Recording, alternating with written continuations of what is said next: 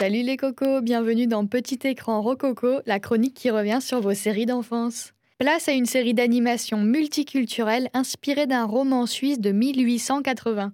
Traduit dans 70 langues et adapté près de 30 fois pour le cinéma, la télévision, la radio, mais aussi le théâtre, cette œuvre émouvante a fait rêver jusqu'au pays du soleil levant.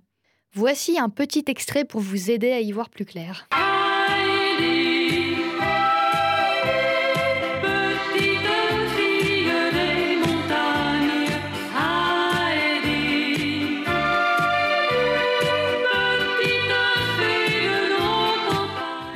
Reconnu, il s'agit bien évidemment de Heidi.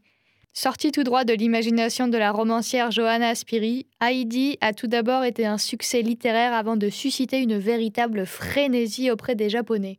En 1974, le studio de production de séries d'animation Zuyo Eizo se lance dans la production des aventures alpines de cette petite fille de 5 ans.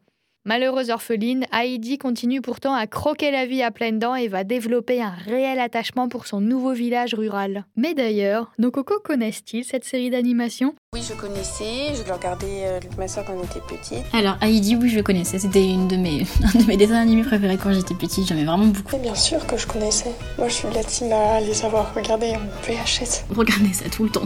C'est un oui massif À quel autre dessin animé pourrait-on le comparer? Si je devais le comparer à une série, je le comparerais à Princesse Sarah. Parce que c'est deux jeunes petites filles qui sont là pour montrer leur courage, leur bienveillance et leur générosité. Ça me fait penser au pays de Candy, les mystérieuses idées d'or, Princesse Sarah, ou alors même les malheurs de Sophie. Alors ça me fait pas forcément penser à une autre série ou un autre film dans la mesure où c'était assez euh, un peu unique, je trouve.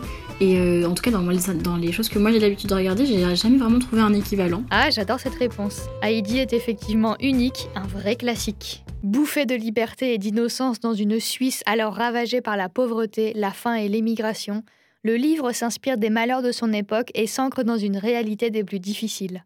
C'est pourtant l'optimisme et la force de caractère d'Heidi qui vont lui ouvrir aussi bien la route du succès que les bras du monde entier. On la retrouve sur nos écrans français en 1979, tout d'abord sur TF1, puis sur France 5 à partir de 2012. J'imagine que l'émission des Zouzous doit dire quelque chose à plus d'une personne. Alors si les zouzous c'est bien euh, l'émission avec le petit générique avec les petits robots tout ronds, euh, oui je regardais. Mais qui, dans les années, qui est né dans les années 90-2000 ne se rappelle pas de Midi les Zouzous? Je regardais également l'émission Les Midis et Zouzous euh, le midi avec ma sœur, Regardez midi les Zouzous le midi. Oui, jusqu'ici ça tient la route. parce qu'on mangeait pas à la cantine. Et euh, je regardais quand j'avais, oula, ça commence à remonter un petit peu maintenant. J'avais probablement 7-8 ans, je pense, quelque chose comme ça. C'était génial. Personnellement, c'était mon rendez-vous de midi.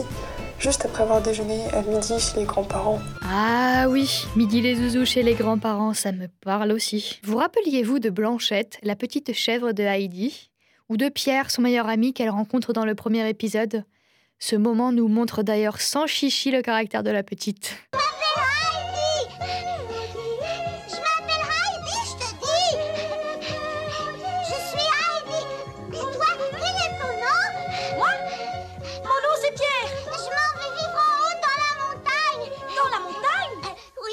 Je m'appelle Heidi, je te dis Ah là là, j'aime toujours autant cette réplique aujourd'hui. Comme n'importe quelle petite fille, elle a une sacrée énergie à revendre et gare à ceux qui la contrarieraient.